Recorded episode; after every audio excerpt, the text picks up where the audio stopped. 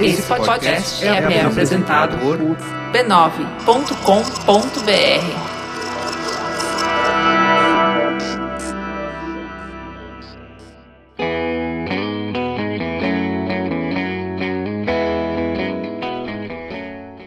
Olá a todos, eu sou Paulo Carvalho e esta é mais uma edição do podcast Caixa de Histórias, onde a gente sempre tem uma experiência diferenciada com a literatura. E hoje eu vou ler para vocês um trechinho do livro Planolândia, do Edwin Abbott Abbott. A versão que eu vou ler um trechinho foi lançado pela editora Tordesilhas, com tradução de Rogério W. Galindo. Então vamos lá ler um trechinho.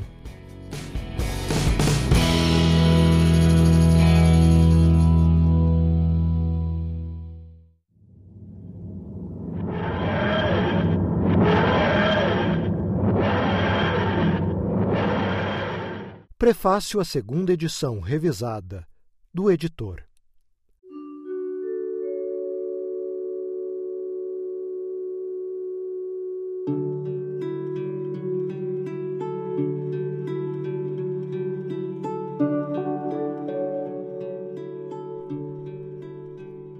Tivesse meu pobre amigo da Planolândia mantido o vigor mental de que gozava ao iniciar a redação destas memórias, não seria necessário que eu o representasse neste prefácio. Ele deseja, primeiramente, agradecer aos leitores e críticos da Espaçolândia, cujo reconhecimento exigiu, com inusitada celeridade, uma segunda edição desta obra. Em segundo lugar, deseja desculpar-se por certos equívocos e erros ortográficos, pelos quais, no entanto, não é totalmente responsável. E, em terceiro lugar, deseja explicar uma ou duas ideias que foram mal compreendidas. Porém, ele já não é mais o quadrado de outrora. Anos de cárcere e o fardo ainda maior da incredulidade e do escárnio generalizado somaram-se à decadência natural da velhice para apagar de sua mente muitos dos raciocínios e dos conceitos e também de grande parte da terminologia que ele aprendeu durante sua breve estadia na Espaçolândia. Ele me pediu, portanto, que responda em seu nome a duas objeções específicas, uma de natureza intelectual, a outra moral. A primeira objeção é que um habitante da Planolândia, ao ver uma linha, vê algo que deve parecer espesso ao olho, além de extenso. Caso não houvesse alguma espessura, não seria visível. Por consequência, ele deveria, segundo o raciocínio, reconhecer que seus compatriotas têm extensão e profundidade, mas também, embora sem dúvida num grau diminuto, espessura ou altura. Essa objeção é plausível e, para os habitantes da Espaçolândia, quase irresistível, de modo que, quando a ouvi pela primeira vez, confesso que não soube como responder.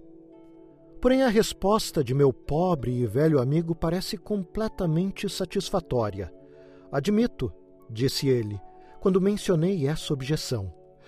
Admito a verdade dos fatos apresentados por seu crítico, porém nego suas conclusões.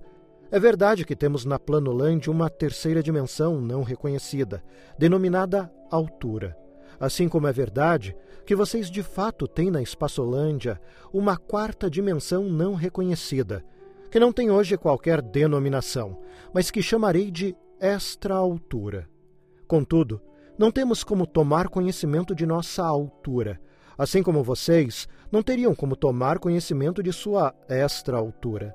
Mesmo eu, que estive na Espaçolândia e tive o privilégio de compreender por 24 horas o significado da altura, mesmo eu, não consigo compreendê-la, nem percebê-la pelo sentido da visão ou por qualquer outro processo racional. Só consigo apreendê-la pela fé. O motivo é óbvio. Dimensão implica direção, implica mensuração, implica haver mais ou haver menos. Porém, todas as nossas linhas são igual e infinitesimalmente espessas, ou altas, como preferir. Por consequência, não existe nada nelas que leve nossa mente à concepção daquela dimensão. Nenhum micrômetro delicado, conforme sugeriu um de meus apressados críticos da Espaçolândia, seria de qualquer valia para nós, pois nós não saberíamos o que medir, nem em qual direção. Quando vemos uma linha, vemos algo que é extenso e brilhante. O brilho, assim como a extensão, é necessário para a existência de uma linha. Caso o brilho desapareça, a linha se extingue. Portanto, todos os meus amigos da Planolândia, quando falo com eles sobre a dimensão não reconhecida, que de algum modo é visível em uma linha, dizem: Ah, você está falando do brilho? E quando respondo não, estou falando de uma verdadeira dimensão. Eles imediatamente rebatem. Então apresente uma medição ou nos diga em que direção ela se estende. E isso me silencia, pois não tenho como fazer nada disso. Ontem mesmo, quando o sumo círculo, em outras palavras, nosso supremo sacerdote, veio inspecionar a penitenciária estadual e me prestar sua sétima visita anual, e perguntou-me pela sétima vez: Você está melhor? Tentei provar que ele era alto, assim como extenso e profundo, embora ele não o soubesse. Mas qual foi a resposta dele? Você diz que eu sou alto. Meça a minha altura e acreditarei. O que eu podia fazer? Como poderia responder a esse desafio? Fiquei arrasado e ele saiu triunfante da sala. Isso continua parecendo estranho? Então, se coloque em uma posição semelhante. Imagine que uma pessoa da quarta dimensão, que aquecesse em visitá-lo, dissesse: Toda vez que você abre os olhos, você vê um plano, que é composto de duas dimensões e infere um sólido, que tem três. Mas na realidade, você também vê, embora não reconheça, uma quarta dimensão, que não é cor, nem brilho, nem nada do gênero, mas uma verdadeira dimensão. Embora eu não possa lhe mostrar sua direção, nem haja maneiras para que a meça, o que você diria a um visitante como esse? Não o colocaria na cadeia? Bem, esse é meu destino. E é tão natural para nós da Planolândia aprender um quadrado por pregar a terceira dimensão, quanto será para vocês, na Espaçolândia, prender um cubo por pregar uma quarta. Ai de mim, que forte parentesco une a cega e perseguidora humanidade em todas as dimensões, pontos, linhas, quadrados, cubos, extracubos, todos igualmente escravos de nossos respectivos preconceitos dimensionais. Como um de seus poetas da Espaçolândia disse, um toque da natureza torna todos os mundos semelhantes. Nessa questão, a defesa do quadrado me parece inexpugnável. Quisera poder dizer que a resposta dele à segunda objeção, a objeção moral, é igualmente clara e convincente. Trata-se da afirmação de que ele odeia mulheres.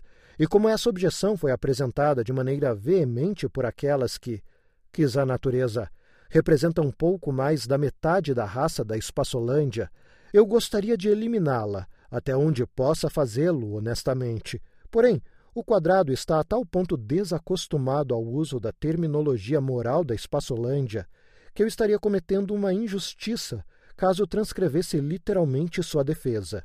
Agindo, portanto, como seu intérprete e resumindo o que ele disse, entendo que ao longo de sete anos de prisão ele modificou seus pontos de vista, tanto em relação às mulheres quanto em relação aos isósceles, ou classes inferiores, Pessoalmente, ele hoje tende à opinião da esfera, de que as linhas retas são em muitos aspectos importantes superiores aos círculos. Porém, escrevendo como historiador, ele se identificou, talvez demais, com os pontos de vista em geral adotados pelos historiadores da Planolândia e, segundo ele foi informado, até mesmo da Espaçolândia, em cujas páginas até épocas muito recentes, os destinos das mulheres e das massas da humanidade raramente foram vistos como dignos de menção e jamais considerados com cuidado.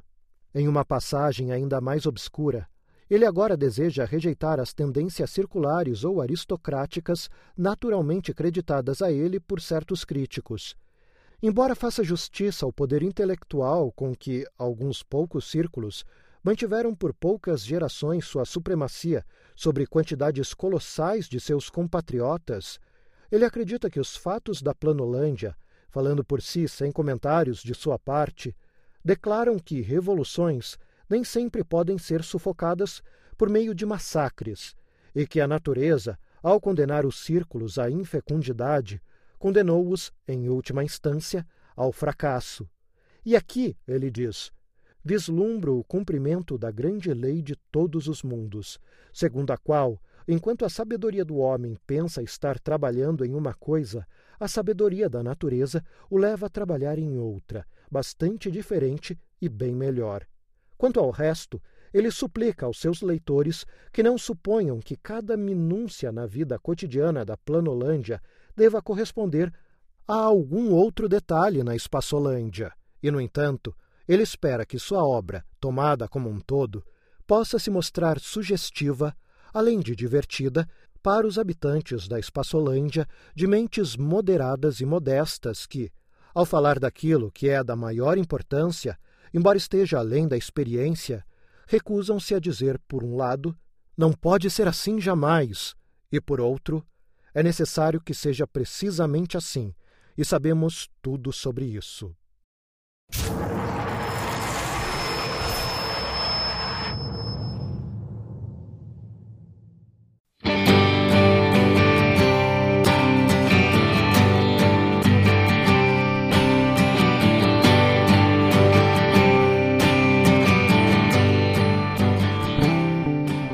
Oi, pessoal, como é que vocês estão?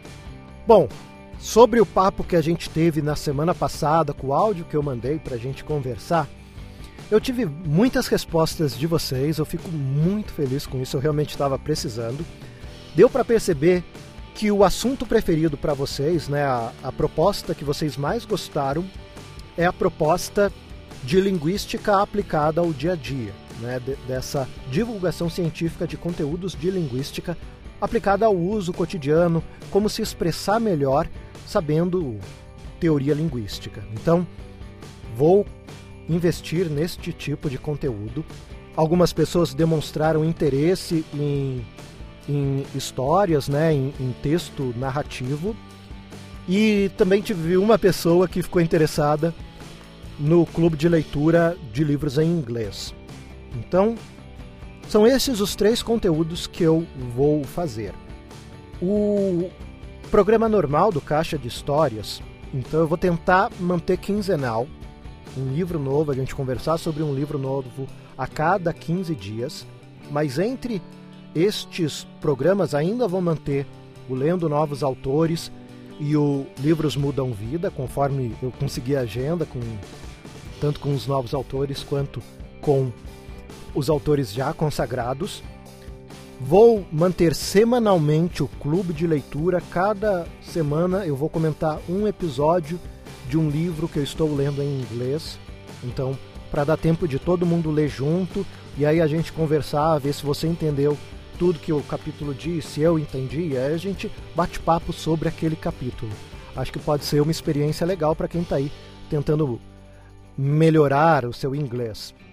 E vou tentar, pelo menos inicialmente, uma vez por mês, lançar conteúdo de linguística, tá? Inicialmente só uma vez por mês, que é algo que eu acho que eu consigo encaixar na minha rotina sem que eu me atropele. Se eu botar quinzenal, não sei se eu vou conseguir cumprir toda toda quinzena e semanal é loucura. Então, uh, vou começar com conteúdo mensal de linguística, tá?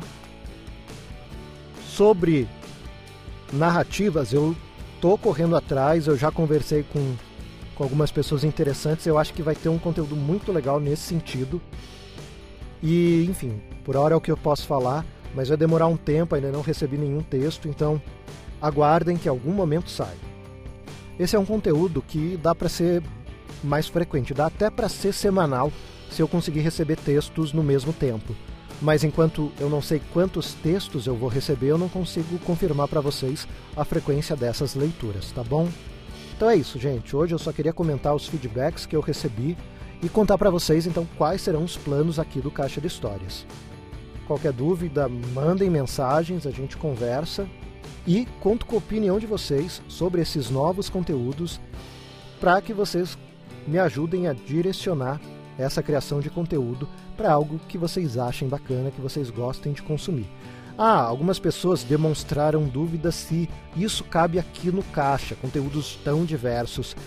Eu vou dizer que assim, o principal meio para esses conteúdos diferentes vai ser o YouTube, tá? No canal do YouTube eu vou ter o clube de leitura e o conteúdo de linguística. Talvez eu traga aqui para o feed ou não, não sei, eu vou dar uma olhada. Com relação às histórias, eu também não sei se vou criar um outro feed ou, ou não, mas enfim, vou pense no YouTube como o hub de conteúdo do Caixa de Histórias agora, tá? Aliás, me digam vocês, vocês querem receber tudo isso pelo feed aqui também? Ou vocês preferem que diferencie conteúdo só, discussão de livro, dos demais conteúdos aqui no feed, tá bom? E vamos lá então conversar sobre o Planolândia.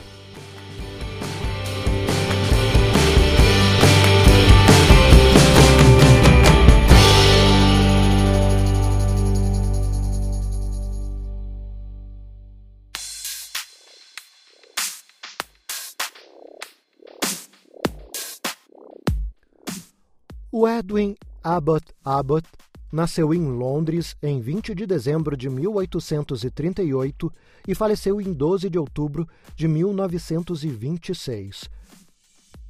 Foi um escritor e erudito inglês. Ele foi educador e teólogo, graduado no St. John's College, Cambridge. Publicou livros didáticos de gramática e retórica bem como estudos da vida e da obra de Francis Bacon. Como padre anglicano, ordenado, adotou uma abordagem liberal, evidenciada em suas visões educacionais e em seus livros, que o levou a conflito com pensadores mais conservadores. Planolândia, romance audacioso que lhe rendeu a fama, foi publicado anonimamente em 1884 e o seu nome só foi revelado como autor após a sua morte. Uma outra obra que ele criou, que também se tornou referência nos Estados Unidos, obra de estudo dentro de colégios, foi sobre a gramática shakespeariana. Então, ele também era um gramático, um linguista. Bom, faz bastante tempo que eu queria trazer este livro aqui para vocês no caixa, mas durante muito tempo ele não estava disponível para compra no Brasil né, com uma boa tradução. E felizmente a Tordesilhas lançou essa edição que está muito bonita e me mandou aqui um, um exemplar. E além do cuidado editorial, aqui tem um pós-fácil da Ana Rush muito interessante também, que amplia bastante a experiência que você tem com o livro. Bom, por que, que eu comecei lendo o livro com um prefácio, né? É, é interessante, como eu já comentei, esse livro foi lançado anonimamente, ele foi lançado como de autoria de A Square, né? Um quadrado. Só que é até uma brincadeira, né? Um trocadilho com o nome, porque é A. Square, né? Como se fosse o nome Square, o sobrenome. Então, é, ele foi lançado inicialmente desse modo, porque é um livro muito ácido. É um livro que faz críticas muito duras à sociedade da sua época. E por isso que eu li o prefácio, porque ele dá uma ideia das duas grandes dimensões do livro. A primeira vez que eu li o livro, eu fiquei muito ligado na parte matemática do livro, em como ele consegue visualizar as dimensões de uma forma tão interessante e prevê a existência de uma quarta dimensão. A gente vê no pós-fácil que não foi ele que criou essa ideia de quarta dimensão. Ele, além de tudo, era um grande fã de ciências, né? até porque ele estava vivendo um período do mundo, lá na era vitoriana, revolução industrial, então era um momento em que a ciência estava explodindo. E, como um homem do seu tempo, ele era muito ligado em ciência e buscava entender o que estava acontecendo. E aí, sim, ele leu estudos de pessoas começando a pensar neste conceito de outra dimensão. Aí trouxe esse conceito para trazer para essa sociedade como um tipo de narrativa em, em que um estrangeiro chega na cidade, vamos dizer assim, né? O, o quadrado de repente é retirado da sua normalidade pelo encontro com um sólido. E a partir daí ele passa a conhecer a terceira dimensão. E ele faz viagens ao mundo de duas dimensões e outro mundo de uma dimensão ainda, a Pontolândia e a Linhalândia. E esse exercício mental de pensar em uma dimensão, né, em um espaço com, com menos dimensões que a nossa e como isso afetaria o modo de vida é bem interessante. Por um outro lado, o livro é uma grande metáfora para criticar a sociedade da época. Ele critica a questão da sociedade ser estratificada, né? Você é julgado a partir da sua posição social e você tem muito pouca chance de ascensão social. Quanto mais abaixo você está na, na linha da sociedade, na linha de pobreza da sociedade, menos chance de ascensão social você tem. Até que você chega numa classe média, onde é até comum que ao longo das gerações vá se subindo de, de classe social. Então, a partir do, do momento que você é um quadrado, você tem grandes chances de ter um filho pentágono, e um pentágono um hexágono, até virar um círculo que é um que é um círculo, que é um equilátero com tantas dimensões que, que já é chamado de círculo nessa sociedade. Não que exista efetivamente círculos reais, né? mas os segmentos às vezes ficam tantos que é como se fosse um ser circular. E é interessante porque a gente tem aqui um protagonista não confiável. Né? Do mesmo jeito do famoso Bentinho, do Dom Casmurro, aqui também esse quadrado ele é cheio dos seus preconceitos, ele é cheio das suas visões limitadas pela sua criação. E a gente vê o autor expondo isso, porque, por exemplo, ele venera essa estratificação social inicialmente. Ele acha que é certo, tem que ser isso mesmo. Ele tem preconceito com os triângulos, com os isósceles, que os isósceles ainda são piores que os equiláteros. Os isósceles têm muita pouca chance de, quem sabe, um dia virar um equilátero. E isso ao longo de gerações. Então, o filho de um isósceles muito provavelmente vai ser um isósceles. Então, essas críticas à sociedade são muito bem pontuadas. E isso é só um exemplo de como ele faz. Ele começa o livro apresentando a sociedade, descrevendo como é, como são as pessoas, qual que é a ordem social da sociedade, e num segundo momento do livro, aí ele começa essa narrativa do descobrir outra, outro espaço, outro universo a partir deste encontro com o sólido, que era uma esfera. Bom, o livro continua com várias outras reflexões, seja de como essa sociedade é constituída, seja de como, ao ser apresentado por uma, uma nova ideia, essa ideia se torna algo muito assustador que precisa ser suprimida, questionamentos muito grandes, não são coisas bem-vindas. Né? Então, uh, esse tom ácido está no livro todo. E é muito interessante. Os capítulos são escritos muito curtinhos, são capítulos bem curtinhos, então é um livro também que é muito fácil de ler, você lê muito rápido. O livro em si não é muito grande, não chega a 200 páginas, então você consegue ler sim numa tarde, tranquilamente, e é uma leitura muito agradável e suscita sua imaginação de uma forma muito interessante. Então, recomendo que vocês leiam Planolândia, do Edwin Abbott Abbott, tá certo? Então é isso, pessoal. Esse foi o programa dessa semana. Espero as opiniões de vocês sobre os novos conteúdos conforme eles forem saindo e até a próxima. Tchau, tchau.